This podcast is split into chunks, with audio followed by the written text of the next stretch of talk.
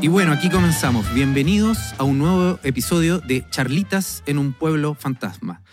Estamos en el capítulo 12, eh, en la segunda parte de la conversación que tuvimos con Noam Titelman sobre su libro, y más cosas también, La nueva izquierda chilena de las marchas estudiantiles a la moneda. Sabemos que varios y varias ya están esperando este capítulo hace varios días. Nosotros, como bien saben, los días martes sacamos los capítulos y, como también muchas y muchos de ustedes que siguen a Eduardo, a Edo Caroe, eh, en su Instagram, en sus redes y en sus rutinas, sabrán que acaba de ocurrir un evento bastante especial, particular e importante en la vida del querido amigo y comediante. Básicamente, como saben, él tuvo el día martes y el día miércoles de esta semana sus dos shows en el Movistar Arena que gastaron en media hora, ¿cierto?, las entradas. Lo importante es que ese evento radical hizo que tuviéramos que posponer eh, el lanzamiento de esta segunda parte de Charlitas en un pueblo fantasma con Noam Titelman. De modo que les pedimos disculpas pertinentes y también comprensión porque el capítulo no salió eh, en el momento adecuado. Otra cuestión particular es que si se dan cuenta, hasta ahora la intro la estoy dando yo solo y eso es fundamentalmente porque el querido amigo se fue a México a probar rutina y probar suerte eh, en distintos bares y eh, locales de ese país. Ah, así es nuestro amigo, siempre con ocurrencias particulares. Bien, entonces ahora les voy a contar un poco de qué va eh, el capítulo anterior para recordarles y refrescarles y también contarles de qué va a tratar esta segunda parte del capítulo. A grandes rasgos lo que podríamos comentarles o lo que yo les podría comentar es que eh, nuestros últimos capítulos han tenido que ver con lo que denominamos o definimos como el yo afectivo, ¿no? Esta centralidad que tendría la intimidad, la sinceridad y la autenticidad en el panorama político y social de nuestra sociedad chilena, pero también a nivel mundial. Y nos interesó conversar con un especialista como es Noam, eh, precisamente para intentar de pensar este vínculo entre política e identidad afectiva. Nosotros nos interesaba particularmente hablar de este giro que se denomina eh, política de la identidad, eh, y que ha tenido un auge, como se vio en el capítulo pasado, en las últimas décadas. Lo interesante del primer capítulo, es decir, el capítulo anterior, la parte 1 del capítulo que hoy día escuchan la parte segunda, es que Noam propuso una distinción entre lo que yo podría definir algo así como una identidad en la política de una política identitaria. ¿Qué quiere decir esto y qué explicó en el primer capítulo Noam? Lo que se preocupó fundamentalmente fue de expresar que el ámbito de la participación y la acción política siempre supone una identidad de los sujetos, una identificación afectiva de parte de los sujetos que, participan en la política. Es decir, no existe ningún tipo de acción política ni organización política sin sujetos comprometidos e identificados afectivamente con eso. Entonces, lo que le interesó distinguir a Noam en el capítulo anterior tiene que ver fundamentalmente con el hecho de que no hay posibilidad de política si no estamos afectivamente comprometidos con una causa, si no nos identificamos con las autoridades o con las personas que participan en los mismos grupos, organizaciones y partidos políticos. Esto le interesó mucho para intentar de eh, sacar a la luz una suerte de crítica de grupos más bien de derecha que intentarían demostrar que algo así como la afectividad de la política es algo mucho más nuevo, mucho más millennial y centennial. En este capítulo, que el segundo capítulo, vamos a profundizar más bien en este giro culturalista eh, que denominó eh, Noam en el capítulo pasado y vamos a entrar directamente a lo que se denomina como política identitaria, que justamente tiene que ver con el primer tema que va a hablar en el capítulo y ya van a tener la posibilidad de escuchar, con eh, lo que podríamos llamar algo así como las nuevas generaciones eh, y juventudes al interior de la política, o el giro generacional al interior de la política. No quiero adelantarles todo lo que va a conversar Noam, solamente quiero plantearles desde ya que eh, lo que va a desarrollar Noam con nosotros, con Edo y conmigo en la conversación, justamente tiene que ver con la última parte de su libro, La Nueva Izquierda Chilena, y va a intentar de profundizar mucho más y abrir la temática de cómo hay un exceso eh, de la afectividad, de la identidad y de la pureza al interior de la política y vamos a intentar de pensar con ello qué efectos nocivos, perversos eh, o, o contrarios a la organización política suponen. Bueno, entonces les mando un gran saludo, un gran abrazo y Lamentamos nuevamente el retraso, pero aquí comienza Charlitas en un pueblo fantasma.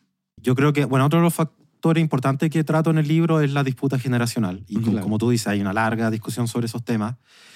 Eh, y uno de los puntos importantes ahí es que efectivamente hay una tensión, porque hay un, hay un, un sector, digamos, más, más joven que ve ciertos valores de progreso eh, como un paso casi inevitable del tiempo, que hay que avanzar en una dirección. Y hay una persona que dice, esta es mi vida, mi tradición, mi costumbre, ¿quién se cree estos jóvenes eh, de, digamos, de, de, clase media universitaria venir a decirme cómo yo tengo que vivir mi vida? ¿A quién le han ganado para decirme que hay que vivir así o así? Y yo lo veo muy ejemplificado lo que pasó con el rodeo, por ejemplo. ¿no? Yo tengo amigos, yo la verdad es que tampoco es que yo vaya al rodeo, ni, ni es algo que, que, que, me interese demasiado, pero, pero yo entiendo que hay personas para las cuales el rodeo consta, es, parte de su identidad. Es como para casi todo mm. Chile el fútbol. Entonces imagínate, claro. y contaban, a propósito, una, una crónica que hizo la tercera, porque se preguntaba por qué en Petorca donde el tema del agua se siente tan fuertemente y la el nuevo texto constitucional proponía una serie de medidas para proteger el derecho al agua porque en Petorca ganó el rechazo. Y en la crónica iban a Petorca y contaban ahí que en la constitución hay había una parte que hablaba de animales sintientes que no necesariamente eh, significaba que se iba a prohibir el rodeo, pero cuando fueron unos constitucionales, unos, unos consejeros constitucionales, unos convencionales a, a, Petorca, empezaron a hablar pestes de, de, del rodeo. Mm. Y yo recuerdo unos amigos míos que eran muy anti-rodeo, que hablaban de rodeo, que era como el Coliseo Romano, que era una tradición bárbara del pasado, sin mucha preocupación de quién, del que estaba al frente, ¿no? Del que mm. sentía el rodeo como algo importante, digamos, en su vida. Mm. Eh, y bueno, obviamente una reacción ante eso, porque cuando uno le van y, le, y, se siente amenazado en su identidad, quizás mm. volvemos a este punto de la identidad, pero se siente amenazado en su forma de ver al mundo, en sus tradiciones, en sus costumbres, por cierto que eso genera rabia y reacciones, y por supuesto que la gente puede ir a votar en, contra del que esté reflejando una cosa así. Y también en la misma línea, ahora, voy a decir algo un poco contradictorio con todo lo que he dicho antes, pero hay que tener cuidado con importar demasiado mecánicamente lo que pasa en otras partes en Chile, porque yo creo mm. que, porque obviamente las realidades son distintas. Y, por ejemplo, yo creo que todavía en Chile el tema económico es lo más importante para la mayoría de las personas. O sea, tenemos un poquito de luchas culturales que han ido agarrando cada vez más fuerza, estuvieron más presentes en el debate constitucional sobre todo, mm. pero yo creo que todavía si uno le pregunta a las personas eh, ¿qué, ¿Cuál es la principal? Yo tengo uno, ahí en el libro muestro unos estudios del 2017 mm. del, del PNUD donde muestra que la gente cuando le preguntaban cuál es la principal causa de discriminación y por lejos la principal causa era la clase. o, sea, o, sea, sigue siendo cierto que yo creo que la, sigue siendo muy determinante la plata para nuestras relaciones mm. interpersonales, o sea, todavía hay algo muy fuerte. Ahora, yo creo interesante algo que ha pasado también en las últimas elecciones, con, en parte por el voto obligatorio, pero yo creo que en parte también por una incorporación de un mundo de votantes eh, que yo creo que un poco se activó por la discusión de la constituyente. Y ya hay un estudio del COES que muestra que este grupo de votantes tiende a ser más conservador, más tradicionalista en los así llamados temas valóricos. Podemos entrar a discutir si, si en verdad no son económicos, pero eh, cosas como inmigración, eh, aborto, diversidad sexual. Pero en temas económicos se parece más a la izquierda. O sea, en algunos, incluso por ejemplo en educación pueden ser más estatistas que, que los votantes habituales es un, un cuadrante, del, del, si uno piensa políticamente, que está medio vacío, como alguien que, que, se parezca más a la derecha en los temas valóricos, pero más a la izquierda en los temas económicos. En, en Inglaterra tiene una imagen poco afortunada, que, que en los estrategas de marketing hablan de, de esa persona que quiere eh, colgar al pedófilo y más plata para el sistema de salud pública. Como que mm. esa combinación de mano dura contra el crimen, tradición, costumbres, pero, pero igual quiere un buen Estado. O sea, al fondo es, es la idea del Estado potente, tanto para combatir al, al, crimen como para asegurar derechos sociales y ese tipo de cosas. Y ese universo, yo creo que uno de los desafíos que tiene la nueva izquierda a propósito del libro que, que, que, estamos comentando, creo que es cómo, cómo hablar con ese mundo. Porque, ok, uno puede estar en de, desacuerdo con el rodeo y puede no gustarle el rodeo. Pero cuando uno quiere ir más allá, un poco como le decía antes, de la izquierda en el purgatorio, cuando uno quiere ser más que una bancada en el Congreso, cuando uno quiere ser un proyecto de mayoría, o sea, mm. quiere ser un proyecto que pueda ganar una elección presidencial, que pueda eh, ganar un plebiscito, tiene que poder hablar con sectores de la población que tienen una visión distinta a la clase media emergente urbana joven, digamos, ¿no? Mm. Cómo uno habla con ese mundo. Y si a lo mejor nos podemos poner de acuerdo, no en todos los temas, pero sí en algunos temas importantes, derechos sociales, educación, salud, pensiones, esos son temas importantes. Quizá valdría la pena mm. poner poner esos temas por delante y encontrar ahí alianzas mucho más amplias que solamente como la identidad pura y dura, digamos, del, lugar de origen de, esto, de esta fuerza que efectivamente viene de un movimiento estudiantil, de un movimiento universitario sobre todo. Mm, mm. Sí, pero eso implicaría eh, una relación, voy soy psicólogo, así que lo voy a llevar a término de identidad, ¿no? Implicaría una relación con la propia identidad, digamos, que sería mucho más eh, laxa, o tú lo dices en algún punto, tendría que buscarlo en el libro, ¿no? Pero una identidad que se conozca lo suficiente para saber cuáles son esos puntos críticos que no tiene que cruzar. Porque hay otros que sí se pueden negociar, traicionar, traducir, como le queráis decir. Y yo creo que ahí hay una, una cierta puede que me equivoque, ese es un, diagnóstico que no está basado suficientemente en, la empiria, ¿no? Pero a mí me da una cierta impresión que hay una cierta intransigencia en eso, ¿no? Como si cualquier punto o coma eh, o punto aparte no pudiese cambiarse eh, porque sería traicionar a la pureza de la, de la propia identidad, ¿no? No sé. Perfecto. Y me da el pase al tercer punto que trato en el libro, porque efectivamente habíamos hablado de identidad, habíamos hablado de representatividad, y tercer punto, ideología. Ajá. Ideología muchas veces se usa casi como un insulto en el debate público mm. em, y efectivamente hay alguna acepción de ideología como una forma de dominación. Pero acá ocupo una definición de ideología que la entiende como ligada a los grupos políticos. O sea, la mm. ideología es lo que un partido es en vez de lo que hace. Y la verdad es que hay muchos incentivos de los partidos para ignorar su ideología, porque mm. no se ganan elecciones con ideología. Eh, pero yo creo que hay razones por las que el debate ideológico, que ha estado, y doctrinario en general, ha estado súper abandonado por los partidos, pero hay razones para creer que es importante. Y es justamente por lo que tú dices, porque la ideología te permite saber eso, cuáles son tus líneas rojas. Mm. Porque cuando tú no sabes cuáles son tus líneas rojas, entonces todo parece ser intransable, porque cada, cada pelea, cada disputa, cada coyuntura eh, es lo único que hay. No hay nada detrás, no hay nada, no hay nada que dé coherencia entre una pelea y la otra. Entonces, mm. el derecho a la salud y el rodeo y, y, la inmigración y, y el litio y, todo es igualmente importante si no tienes una doctrina, una ideología por detrás que te permita jerarquizar entre todos estos distintos temas. Y lo que planteo en el, en el libro es que una metodología, una forma, una idea de cómo uno podría ir ordenando esta ideología. Mm. Y primero tengo una, una, posición sobre cómo se han ordenado la, la izquierda históricamente, ideológicamente. Y ahí lo que planteo es que hay como tres ámbitos en los que se diferencian las izquierdas. Y quiero insistir en esto, ideológicamente, porque una cosa distinta es lo que hacen una vez que llegan al gobierno, porque ahí, como le ocurre al gobierno ahora, no tienes mayoría en el Congreso, eh, tienes coaliciones amplias, tienes que hacer muchas cosas, entonces no, es un poco distinto eso. Mm. Pero, pero, ¿qué es un partido? ¿Qué, ¿Cómo se define un partido? Y hay tres ámbitos en los que yo creo que hay que clasificarlo. El primero es tu norte, es tu horizonte, es, tu, es hacia dónde apunta más allá de cada elección. Y en la izquierda hay como dos grandes grupos en la izquierda, o grandes divisiones. Los que creen que hay que superar el capitalismo y los que creen que hay que superar una forma de capitalismo. Hay que llegar a un tipo de capitalismo distinto. Hoy día en general eso se traduce en superar al neoliberalismo. Entonces la mm. idea sería, el neoliberalismo es una forma de capitalismo, es una forma muy extrema de, en la que se mercantiliza todo mm. y, hay otras formas de capitalismo, por ejemplo, una forma donde hay derechos sociales garantizados que siguen siendo una forma de capitalismo, pero es otra forma de capitalismo. Ahora, hay una cierta caricatura con las otras formas de izquierda, que son las que quieren superar el capitalismo. Superar el capitalismo en estas formas de izquierda no significa que deje de haber propiedad privada, no significa que no haya comercio, significa algo mucho más modesto. Significa que deje de haber diferencias entre dos grupos en la sociedad, entre los dueños del capital y los trabajadores. Y lo interesante es que hay una tradición anticapitalista también en la derecha de mm. hecho, Jaime Guzmán tiene un dicho famoso en el que habla que el capitalismo tiene una tensión intrínseca entre capitalistas y trabajadores. Y de hecho, de ahí viene la idea del capitalismo popular, que no sé si han escuchado que mm. hubo todo un proyecto de la dictadura en, el momento de las privatizaciones de las empresas, que era que en el fondo todos nos convirtiéramos en capitalistas, que todos tuviéramos eh, propiedad sobre empresas. Que es interesante porque hay una versión parecida desde la izquierda. Eh, hay, desde la socialdemocracia sueca se llega a una idea parecida con los... Eh, eh, eh, se llaman eh, como fondos de asalariados, que eran, mm. en el fondo, que cada uno de los asalariados, junto con recibir sueldo, recibía un porcentaje de estos fondos y se convertía en propietario también de las empresas. Mm. Entonces, seguía habiendo comercio, seguía habiendo propiedad mm. privada, pero, pero de alguna manera se trataba de equilibrar la cancha eh, entre unos y otros. Esa era una distinción histórica entre los distintos tipos de izquierda. Yo diría que hoy, en día, básicamente, la izquierda ya ni habla de superar el capitalismo, de lo que se habla es superar el neoliberalismo. Entonces, mm.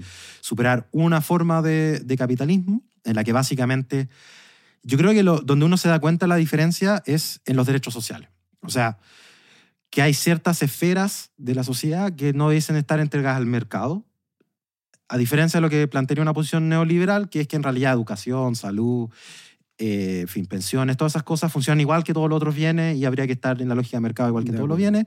En sociedades socialdemócratas, sociedades nórdicas, europeas, pero incluso hay ejemplos incluso en Estados Unidos, que a veces uno piensa que sería la versión más extrema de neoliberalismo. En realidad, en Estados Unidos tienen, por ejemplo, un sistema de pensiones mucho menos mercantilizado que, que, el, chileno. Pero claro.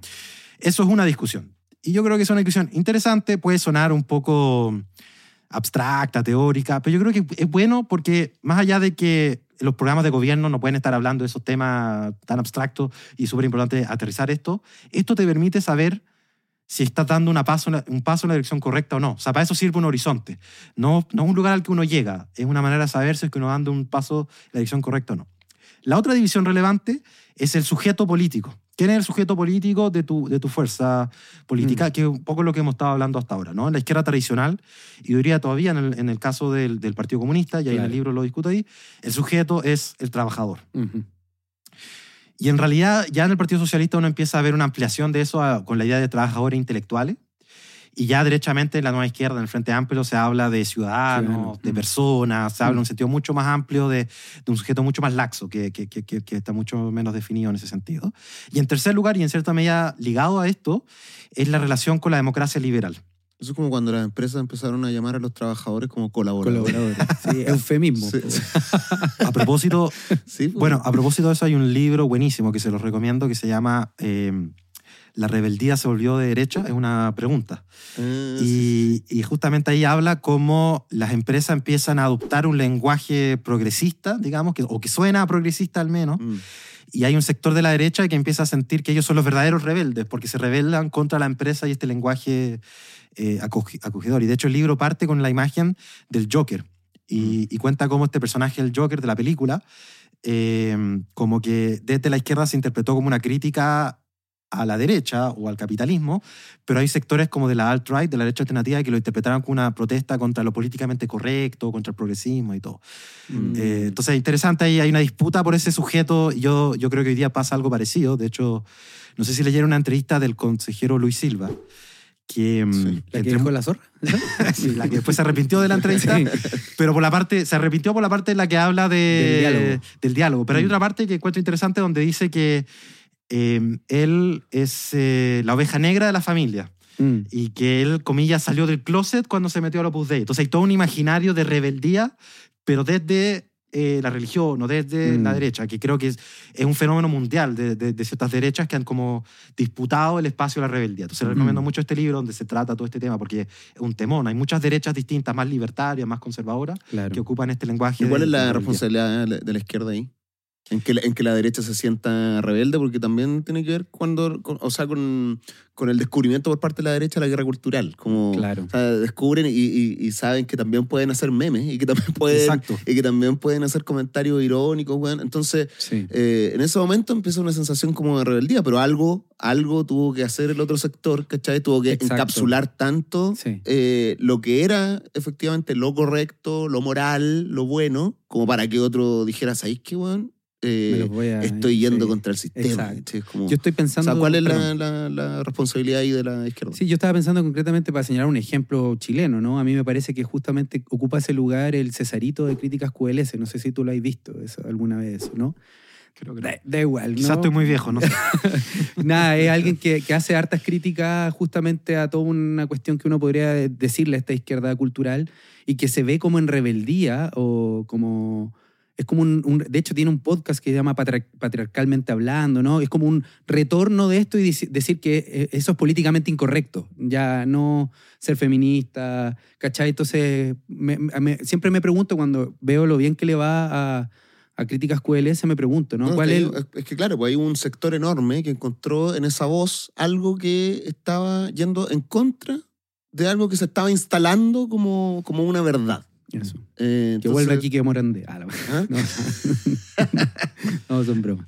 No, pero, pero es un fenómeno que ha pasado en muchos lugares, que lo que ha ido ocurriendo es que en Estados Unidos es muy notorio porque incluso tiene una correlación étnica, racial. O sea, mm. Estados Unidos está crecientemente convirtiéndose en un país en el que los que eran mayoría, digamos, una, una etnia blanca, digamos, mm. se está convirtiendo en la minoría más grande. Y eso te permite ganar elecciones, sobre todo porque tiene un sistema electoral eh, en el que no funciona exactamente con un voto, una cabeza, un voto, porque tiene un, mm. un, colegio electoral donde están sobre representados básicamente eh, eh, estados donde hay una población más rural y donde hay población más blanca también. Bueno, ese tipo de tensiones efectivamente son las tensiones que estamos viviendo en el mundo mm. y es la tercera pata de la, de la diferencia ideológica que le voy a decir, que yo creo que tiene que ver con la relación con la democracia liberal. Pero mi pregunta quedó en el aire. ¿Cuál es la pregunta? ¿Qué, lugar ocupaba la izquierda? Pero en volada se puede hacer cargo porque va para allá, va para allá, va para allá. no te olvides. Va para allá. Porque ahí está la distinción, va la distinción entre dos aproximaciones a la democracia liberal. Una progresista y, otra que es más disruptiva, digamos. Y el progresismo lo que hace en el fondo es reconocerle a, la institucionalidad democracia, de la democracia. Porque, por eso le pongo el apellido liberal, que a la izquierda a veces le, le produce un poco escosor cuando se habla de liberalismo, pero porque todo el mundo se dice demócrata, nadie dice que no es demócrata, eso es fácil decirlo, ¿no? Em, hasta Kim, Jong-un en Corea del Norte cree que, es demócrata, así todos todo se dicen demócrata. El punto es democracia liberal y la parte liberal asume ciertas cosas, básicamente asume eso tiene que ver con el respeto a, las minorías. Pero no solo respeto, tiene respeto y, protección, o sea, hacer algo también activo. Otra manera de decirlo es mm. que las mayorías no pueden hacer todo lo que quieran, que hay un límite a qué se puede hacer desde las mayorías.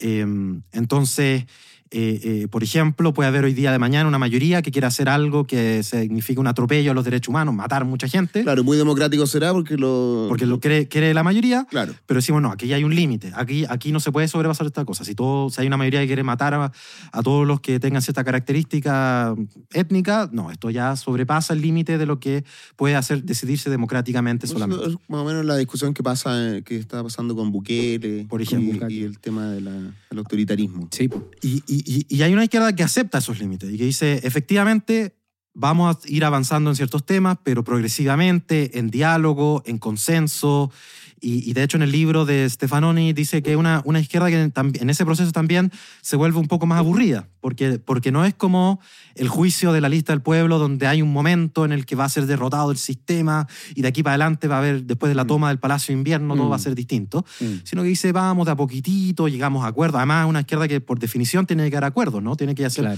pactos con los distintos actores de la sociedad, y un poco en el libro lo discuto, la idea de pactos sociales, ¿no? De un pacto entre empresarios, trabajadores, eh, la sociedad civil organizada. Entonces, mucho menos, puede ser el término un poco manoseado, pero menos sexy, que, vamos, que vamos a hacer un gran tribunal y va a haber un juicio y va a haber un momento y va a cambiar todas las cosas. Y entonces es menos rebelde. es menos rebelde. Mm. Claro, y tiene que ir convenciendo lentamente. Mm. Y hay un sector además que se siente amenazado en su forma de vida. Dice, eh, que, ¿por, qué, ¿por qué vienen a decirme a mí que como yo he vivido mi vida todos estos años está mal? ¿no? Eh, y hay una serie de estudios que muestran como lo que es como una especie Aquí hay dos movimientos que han habido. La izquierda, por un lado, eh, se ha movido a algunas temáticas más culturales, entre comillas, ¿no? Mm. a, temas eh, eh, que perciben como de antirracismo, feminismo, pero también hay un momento de reacción ante eso. Entonces hay un grupo de personas que sienten amenazados su forma de vida y dicen, mm. pero ¿cómo? Si, ¿Por qué viene esta persona a decirme que mi forma de vida está mal? Y esas dos fuerzas, yo creo que las dos son identitarias. Y yo creo que eso, por eso mm. les decía antes, las dos hay, una, identidades que empiezan a flotar con mucha fuerza. Y en esa lucha identitaria empieza a haber un fenómeno que se llama polarización afectiva, que es el otro tema que, que mi tema es de investigación. Normalmente cuando pensamos en polarización, lo pensamos en izquierda-derecha, ¿no? Decimos, la gente está muy polarizada porque todo el mundo está o en la extrema izquierda o en la extrema derecha. Mm. Pero resulta que en Chile, si uno mira, en los años 90, efectivamente, eh, un poco menos del 90% de los chilenos se identificaban en algún lugar en el eje izquierda-derecha, sobre todo en el centro. O sea, tú le preguntabas a la gente, usted es de izquierda, usted es de centro, usted es de derecha, y apenas un 10% te decía que no era ninguna de las anteriores. Hacemos cámara rápida, llegamos al 2019, dos tercios de los chilenos, cuando uno les pregunta a usted, ¿es de izquierda, de centro derecha? Dice ninguna de la anterior. Entonces, si uno quiere explicar polarización hoy día en Chile, no puede pensarlo simplemente en el eje izquierda-derecha. Y ahí es donde aparece toda una investigación de, politólogos como Lilian Mason y otros, donde dice, mira, hay otra forma de polarización, cuando el tema no es una polarización ideológica o política eh, tradicional, sino que es identitaria. Y lo que termina ocurriendo, y la forma que se mide esta polarización es que le empiezan a preguntar a la gente cosas como lo siguiente. ¿Qué tan bien o tan mal se sentiría usted si su hijo o su hija se casara con alguien del otro partido? y se dice muy mal, me parece terrible, hay alguna demostración de, de, polarización. Y ya hay unos estudios súper interesantes donde veis que, por ejemplo, republicanos y demócratas, cuando les preguntan por el otro partido, ha aumentado mucho la cantidad de personas que dicen, hoy día son la mayoría de los que dicen que los del otro partido son flojos, son tontos, son mentirosos, son ignorantes. Y hay algunos estudios recientes en Chile que muestran que pasó algo parecido en torno al plebiscito la gente la apruebo cuando hablaba la gente rechazo, la gente rechazo cuando hablaba del apruebo, hablaba en términos muy negativos del mm. otro, pero en términos casi un poco, que su tema, morales, ¿no? Había algo mm. que, que, ya afectivo, que ya no iba en quiere más Estado, más mercado, quiere, no sé, más impuestos, menos impuestos. Claro, hay, la gente tiene posiciones, pero cuando uno les pregunta esas posiciones, más o menos tiende a un punto medio. Pero eso, eso porque es también lo que se ofrece, ¿o no? En esa distinción que tú hacías de, por un lado, eh, nuestro comportamiento electoral tiene que ver con lo racional, y finalmente el, debate de ideas complejas o de temas complejos queda cada, cada, vez más complejo, o sea, cada vez más difícil o se hace menos, mm. porque nuestra, nuestro otro cauce está de comportamiento electoral tiene que ver con cómo nos sentimos identificados con las personas de ese, de ese sector. Sí, En el fondo, eh, en el libro tú lo hablas como de los estereotipos. O sea, mm. hay ciertos como caudillos o personas que representan ese estereotipo de ese sector. Mm. Y yo me veo representado ahí. Entonces lo que, lo que tienen que hacer es eso, esos partidos, esos sectores, es potenciar más ese estereotipo que tiene que ver con las emociones y con la identidad. Pero también entonces, el, entonces el debate que está, esto de qué es lo bueno que yo puedo sacar en el ejercicio racional, queda cada vez más atrás. todo, todo tiene que ver con eh, lo que se ofrece y lo que se demanda. Claro. Pero también yo creo que se agrega el elemento oposicional, además de que se parezca identitariamente el otro distinto se vuelve como un enemigo. A eso me refiero con que el, sector va, va a exacerbar ese estereotipo, no solo, no solo para que tú te identifiques con él, sino que va a hacer más patentes las diferencias que hay con el otro. Ah, claro. Sí, sí, sí. Ya no, no había entendido que he dicho eso. Sí, estoy de acuerdo. O quizás me explique cómo lo oído. Quizás. No, súper bien. De hecho, siento que, a un consenso. Siento que no me necesitan acá. Ya encuentro toda la razón con lo que Ya entendimos todo el profesor. Oye, pero me, quería tener en eso del... Que no usaste la palabra clivaje, pero que es tan fea. Es que pero, está tan manoseado, todo el mundo se manoseado, pero este, pero este tema de derecha, derecha de izquierda, una, una vez leí, creo, por ahí en un libro de Adriano Rigel, no sé si lo has leído. No. Un, un, loco muy, bueno, además, muy crítico de, del tema de la identidad y de la izquierda identitaria, como denomina él. Pero en, una de sus frases dice que las la, futuras luchas ya no van a tener tanto que ver con el tema de la izquierda o la, o la derecha, que es algo que también comparte Inerarity, otro, otro autor que sigo harto, que dice, sino eh, que esas luchas van a tener que ver con los ganadores con la globalización y los perdedores de la globalización. Entonces, ahí ya no, no ese, ese clivaje o esa esa dualidad izquierda-derecha no se mezcla, pues se mm. imbrica, porque son, son temas que se van mezclando. Entonces... Las mezcla. ¿eh? Mm. Sí, pues claro, o sea, y, y, es lo que hablábamos, y esto que yo nunca lo he entendido bien, Manuel, no sé si me lo puedes explicar porque a ti te gusta Adorno, pero esto que decía que el liberalismo finalmente, las democracias liberales siempre iban a devenir en autoritarismo, mm. que es lo que... ¿Qué? No, nada, que explícalo la weá así. No, pero que, se puede, que se puede explicar como de esta manera. O sea, eh, todas estas nuevas formas de, pensar o este moralizar la política, finalmente recibido por algún, por algún sector mm. como eh, que es demasiado, no lo pueden resistir. Mm. Por lo tanto, empiezan a surgir otras identidades, como los nacionalismos. O sea, la respuesta, por ejemplo, en algunos sectores de Brasil, Estados Unidos, de, atrincherarse mm. en, una identidad, es una respuesta a esa democracia liberal. Debería escribir un libro, parece. Estoy muy de acuerdo, ¿no? Totalmente. No, es que no, no pero no es una idea mía. No, no, no. Pero estoy, estoy citando a Adorno que lo leí hace poco. En el fondo, eh, son tantas las cosas que, que, la gente empieza a recibir, que, es lo que pasa con el rodeo, por ejemplo. Ese, es el ejemplo. Y se empiezan, pues. porque tú dijiste, no solo votan en, no solo votan en contra de, de algo, sino que votan a favor de otra persona que viene a rescatar esas ideas de, de comunidad que tienen. Porque en el fondo está atacando su forma de hacer comunidad. Sí. Explícame, hombre. pero primero fueron muchísimas, es que fueron muchísimas cosas, pero voy a partir por un tema que ¿Por, qué cuando aparentemente hay muy, cada vez hay menos diferencias, porque cayó el muro de Berlín, porque ya no hay Unión Soviética, porque pareciera que solo hay un modelo de sociedad posible. O sea, pareciera que estamos en un momento en el que hay menos diferencias que nunca. O sea, no, miramos hace 50 años atrás y habían dos modelos de sociedad completamente distintos, había una guerra mm. fría. Mm. Pese a eso, a que pareciera que estamos convergiendo tanto en los temas sustantivos, han habido pocos momentos en que ha sido más difícil llegar a acuerdo que ahora. ¿Por qué, ¿Por qué la gente se odia tanto si piensa tan parecido? Mm. Em, y efectivamente creo que el tema de la identidad, y tú tocaste una, una clave que yo creo que es súper relevante, efectivamente, Inerariti, dice que en lugar de izquierda y derecha, cada vez más lo que está en confrontación son eh, nostalgia y aceleración. O sea, un grupo que mm. eh, ve el, pasar del tiempo como en un tren que avanza firmemente hacia adelante y eso es maravilloso y hay que seguir para allá. Y los que dicen, a ver, a ver, espérame un minuto, en realidad estas cosas no son lo que yo quería, yo echo de menos mi forma de vida, yo, ¿por qué me vienen a decir que como yo estoy viviendo mi vida está mal? Y eso no, no cabe tan nítidamente entre izquierda y derecha, se confunde a veces, ¿no? No, mm. no es tan claro cómo, cómo mapea esa distinción. Y en ese sentido la identidad también tiene una forma particular de funcionamiento, que, que, que es que eh, muchas veces, eh, en lugar de que sea lo, más importante sea quién es el que habla por mí, o sea, quién defiende mis posiciones, es quién es el que ataque los que están contra mí. O sea, quién mm, es el mm. que... Ya, ya no se trata tanto de quién se parece más a mí en los partidos o en la política, sino quién le pega a las personas adecuadas, quién, quién, quién ataca a las personas adecuadas. Claro. Eh, y yo creo que Trump, por ejemplo, eh, era, era, un, digamos, hacía clase magistral de eso mm. muchas veces. Mucho más relevante de lo que él defendía era a quien atacaba, ¿no? Mm. Y con eso lograba tener un apoyo muy importante. Y en ese sentido, uno de los puntos que también hablo en el libro es que en este vaciamiento como ideología, identidad, representatividad, cada vez parece que están siendo menos relevantes por un lado hay como una especie de utopía, no sé si han visto en el último tiempo con ChatGPT, como que los algoritmos van a resolver todo esto y ya no necesitamos debatir nada porque la tecnología es lo que viene. Estoy haciendo un poco una caricatura, pero yo, yo un poco tiene unas visiones así como que la democracia liberal ya está muerta porque mm. los algoritmos nos van a cambiar la forma en que vivimos, que es una especie de tecno-utopismo o tecno-distopía, depende cómo uno, uno lo mire. Yo, mm. yo no comparto mucho esa visión. Esa es la visión de Bien Chulhan también. Disculpa que lo cite, Manuel. que no te gusta. Eh, pero yo creo que hay, hay razones por las que no funciona.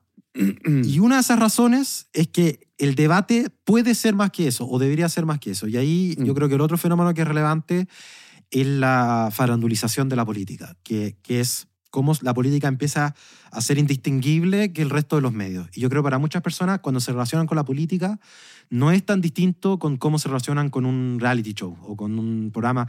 De hecho, está esta típica expresión de que la política era como la farándula, pero con gente más fea, ¿no? Como esta visión de la política como un espacio en que básicamente hay disputas de cuñas, de frases cortas, donde los políticos se van pegando. Mm.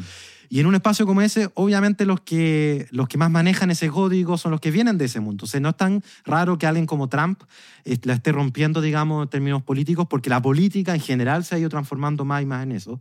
Y no las cifras que doy en el libro es como la cuña por medio, la frase promedio que uno veía en la tele eh, los años 60 eh, duraba en torno a 40 segundos y para los años 80 había disminuido a 10 segundos. Mm.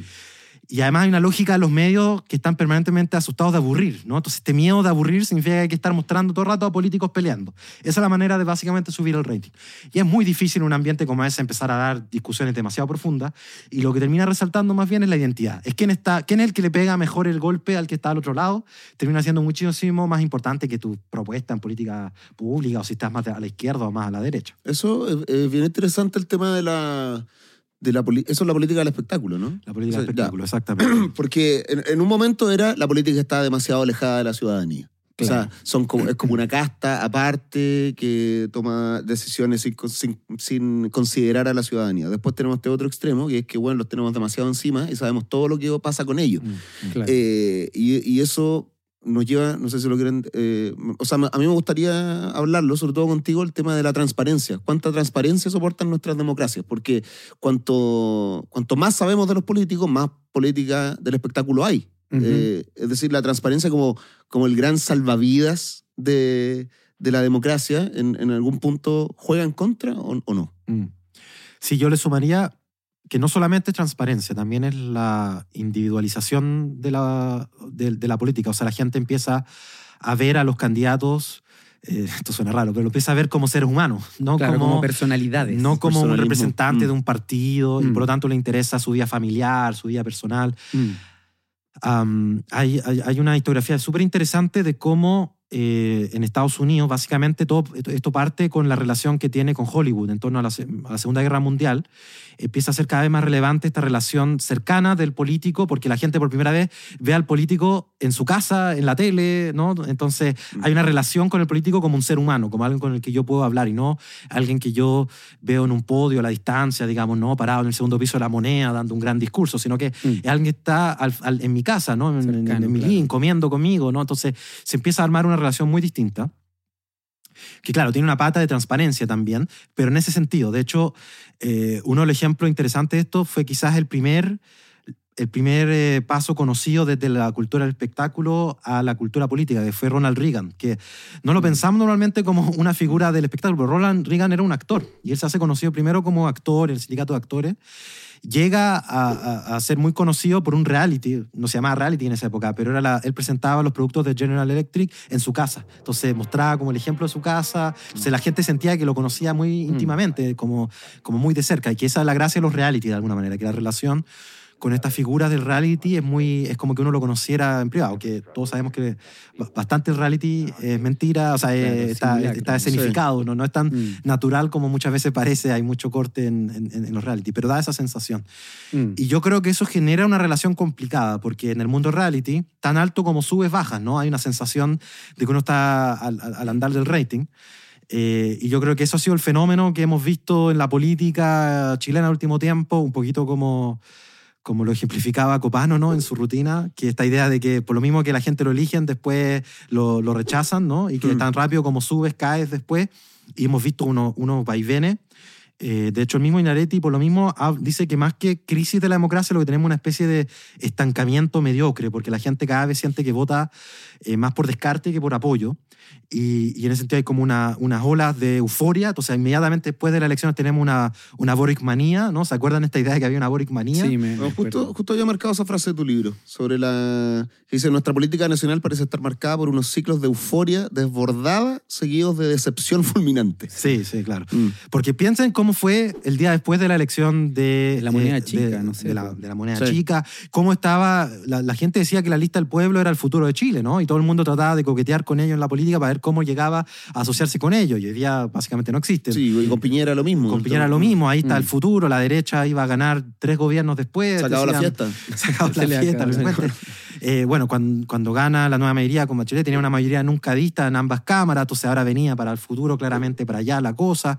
Bueno, cada uno de esos euforias desbordadas, y ahora último, quizás también veamos otro ciclo como ese, eh, con las últimas elecciones, eh, mm merece al menos tener cuidado con las borracheras electorales, ¿no? Como mm. que algo está pasando que la gente eh, eh, no necesariamente está de acuerdo con todo el ideario del que llega ahí a, gobernar, digamos. Entonces, creo que ahí hay algo que tenerle ojo y en parte también explica el éxito y las dificultades que tiene esta nueva generación en, en la moneda ahora. Bueno, mm. también está lo de Así como en algún momento los políticos llegaron al living y podíamos verlos en televisión y era como ya parte de la, de la vida, ahora eh, eso es aún más extremo porque podemos fiscalizarlos 24/7. O sea, claro, por Claro, ¿cachai? Tú puedes hacer que, que te escuchen, puedes, o, tener la ilusión de que, de, que, te escuchen en o te Live, Pero vas, ¿eh? en, los live de Instagram, en claro, fin, ¿no? Ahí, puedes, como interactuar. Pero, pero esa idea de fiscalizar constantemente eh, la, la, la política o a los políticos Claro, tiene que ver con, con, el tema de la transparencia, de que todo está ahí, de que todo, de que todo se ve, de que todo se, se puede analizar. Entonces, ¿hasta qué punto eso es, es, bueno o no? Claro, llegamos a la famosa discusión sobre la cocina.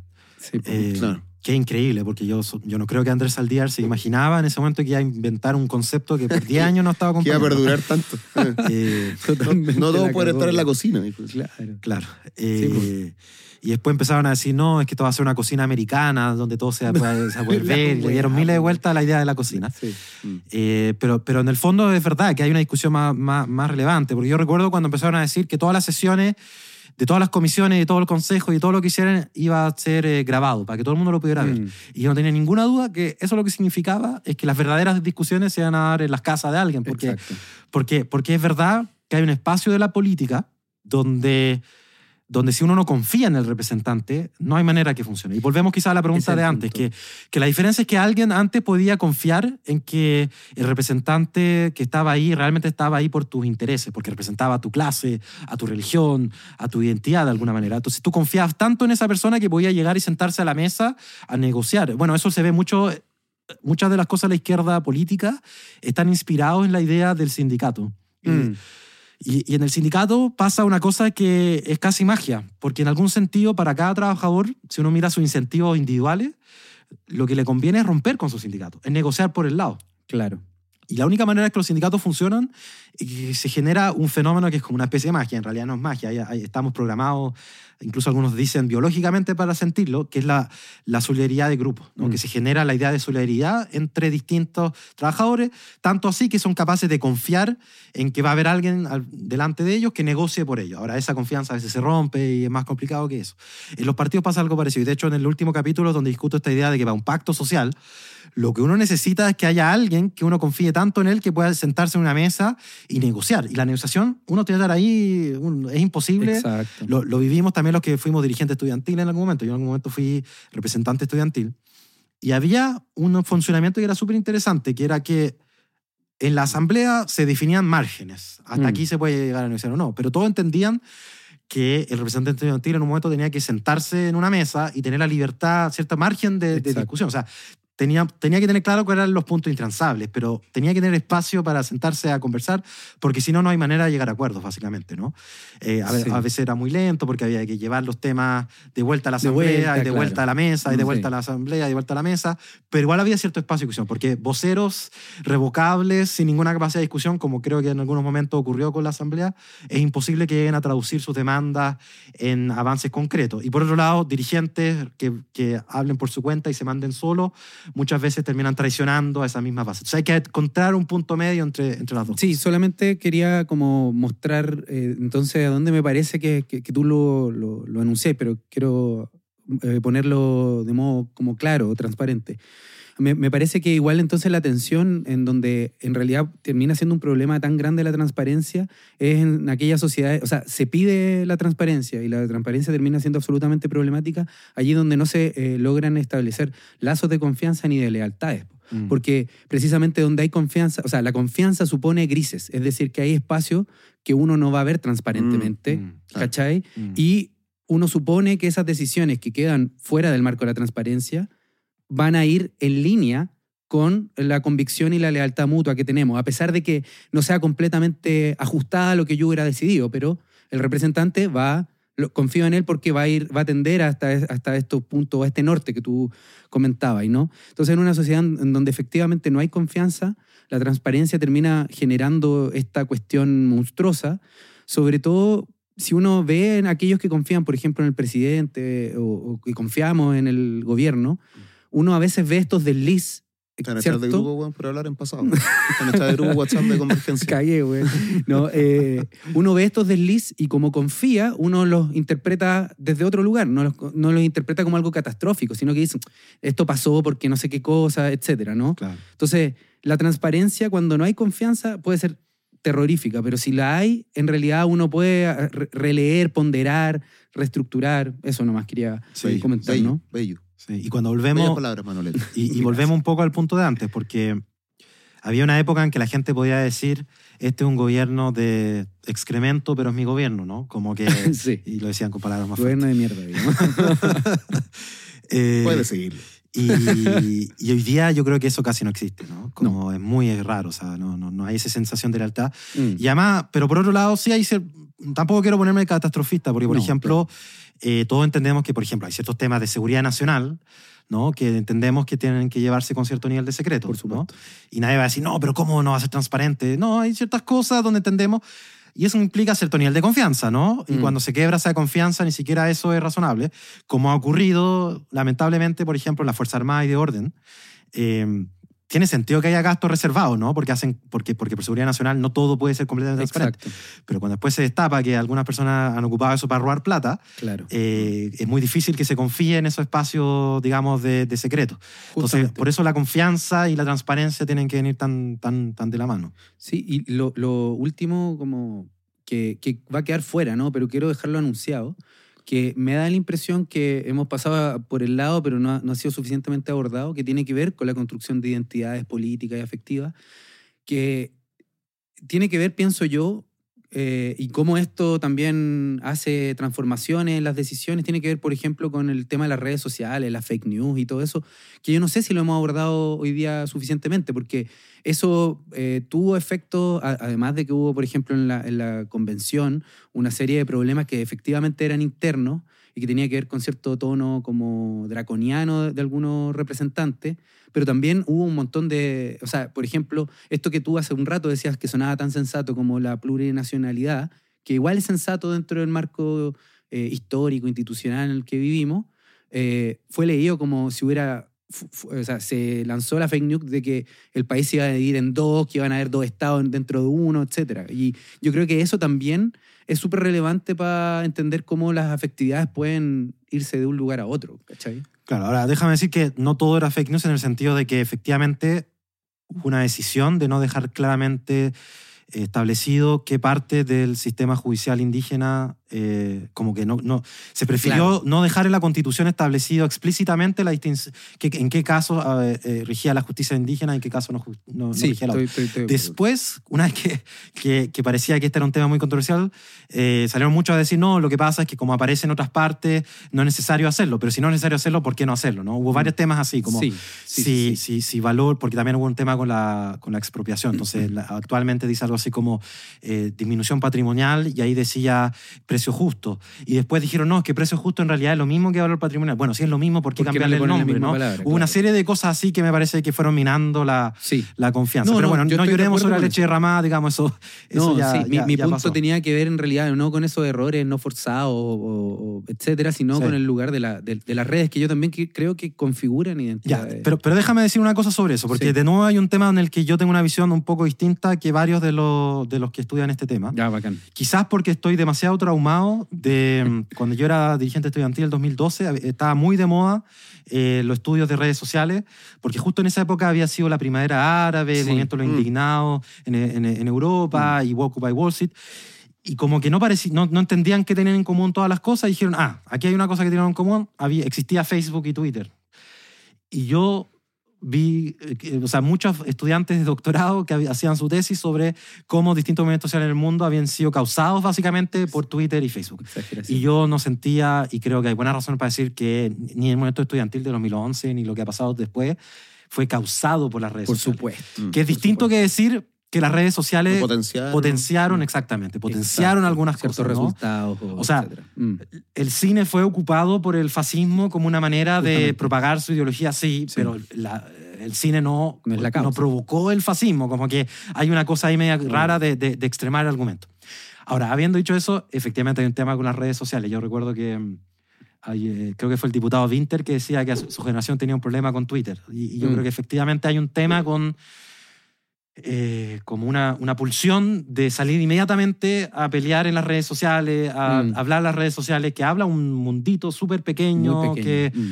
que, es muy distinto al, al, resto de Chile y que hay que manejar con cuidado. Yo creo que efectivamente hay un tema importante en ese sentido, en el que, eh, y, y, yo lo vivía más como, como dirigente estudiantil, que Twitter por sí solo, si, si, si tú lograbas que una noticia apareciera solo en Twitter, no la veía nadie. No, claro. La gracia era que en Twitter, ¿quiénes sí tenían Twitter? Los periodistas, los políticos, gente que podía tener cierta influencia. ellos veían en Twitter que este tema se volvía relevante y a partir de ahí se levantaba y podía llegar a hacer noticias. Y yo creo que todavía es muy cierto eso. En ese sentido, Twitter es un poco distinto. Por ejemplo, Facebook es más masivo. Eh, TikTok. TikTok está agarrando mucha fuerza, Instagram con los millennials, mm. o sea, ahí hay nichos. Pero Twitter, lo que, la gracia que tiene es que un grupo muy pequeño, pero sí, los que sí tienen Twitter en general son los periodistas. En ese sentido, los periodistas tienen que tener siempre mucho ojo de que la noticia que están viendo en Twitter no es una noticia a nivel nacional todavía y que si ellos la recogen se puede volver una noticia nacional. Lo digo porque así es como realmente se difunden las fake news. No porque circulan solamente por las redes sociales, o sea, obviamente hay un montón de fake news por las redes sociales, pero el momento en que una fake news realmente llega a penetrar cierto, cierto límite es porque llega, digamos, la noticia grande o, y aquí sí hay un tema relevante, WhatsApp. WhatsApp, hay varios estudios que muestran que WhatsApp, WhatsApp. WhatsApp. sí, sí le llega a las abuelitos, a la abuelita, le llega a, a, todo el mundo, le llega a WhatsApp. Entonces, pero eso es mucho más difícil, porque las redes de WhatsApp son mucho más cerradas. Claro. Entonces, para llegar ahí tenéis que tener un trabajo mucho mejor, eh, mucho más estructural de red. No, no está prehecho, no es como mm. Twitter y Facebook, que las redes ya están hechas. En WhatsApp tú tenés que tener los números para llegar a ellos, pero, pero ahí es el único lugar donde realmente las redes sociales te permiten difundir eh, eh, noticias falsas. Vale. Bien, hasta aquí llega nuestro capítulo de charlitas en un pueblo fantasma, en la segunda parte con Noam Titelman. Esperamos mucho que le haya gustado y que el tiempo esperado haya valido la pena. Nosotros creemos, la verdad que sí, con, con Eduardo nos gustó bastante eh, ambos capítulos. También, hay que decirlo, eh, recibimos bastantes buenos comentarios de la primera parte, aunque sabemos que hubo sabor a poco. Esperemos que esta segunda parte termine de llenar ¿no? toda el hambre que tenían por continuar viendo Charlitas en un pueblo fantasma. También les recuerdo que pongan, nos pongan seguir eh, y nos puntúen en nuestro Spotify de Charlitas en un pueblo fantasma. También, por favor, compartan el capítulo para que se difunda y eh, comentarles un nuevo contratiempo que vamos a tener por los próximos días. ¿sí?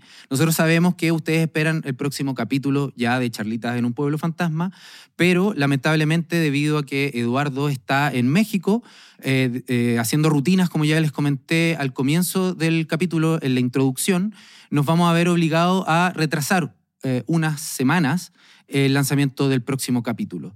Como muchos de ustedes me han comentado, yo sé que ven y escuchan más de una vez cada capítulo. Así que si están con sed de charlitas en un pueblo fantasma, los invitamos a que vuelvan a escuchar los últimos capítulos, pero nos comprometemos a que vamos a volver con todo y con una nueva temática que va a estar sumamente interesante. Nuevamente agradecerle a cada uno de ustedes la espera, pedirles disculpas y nos vemos en un próximo capítulo de Charlitas en un pueblo fantasma.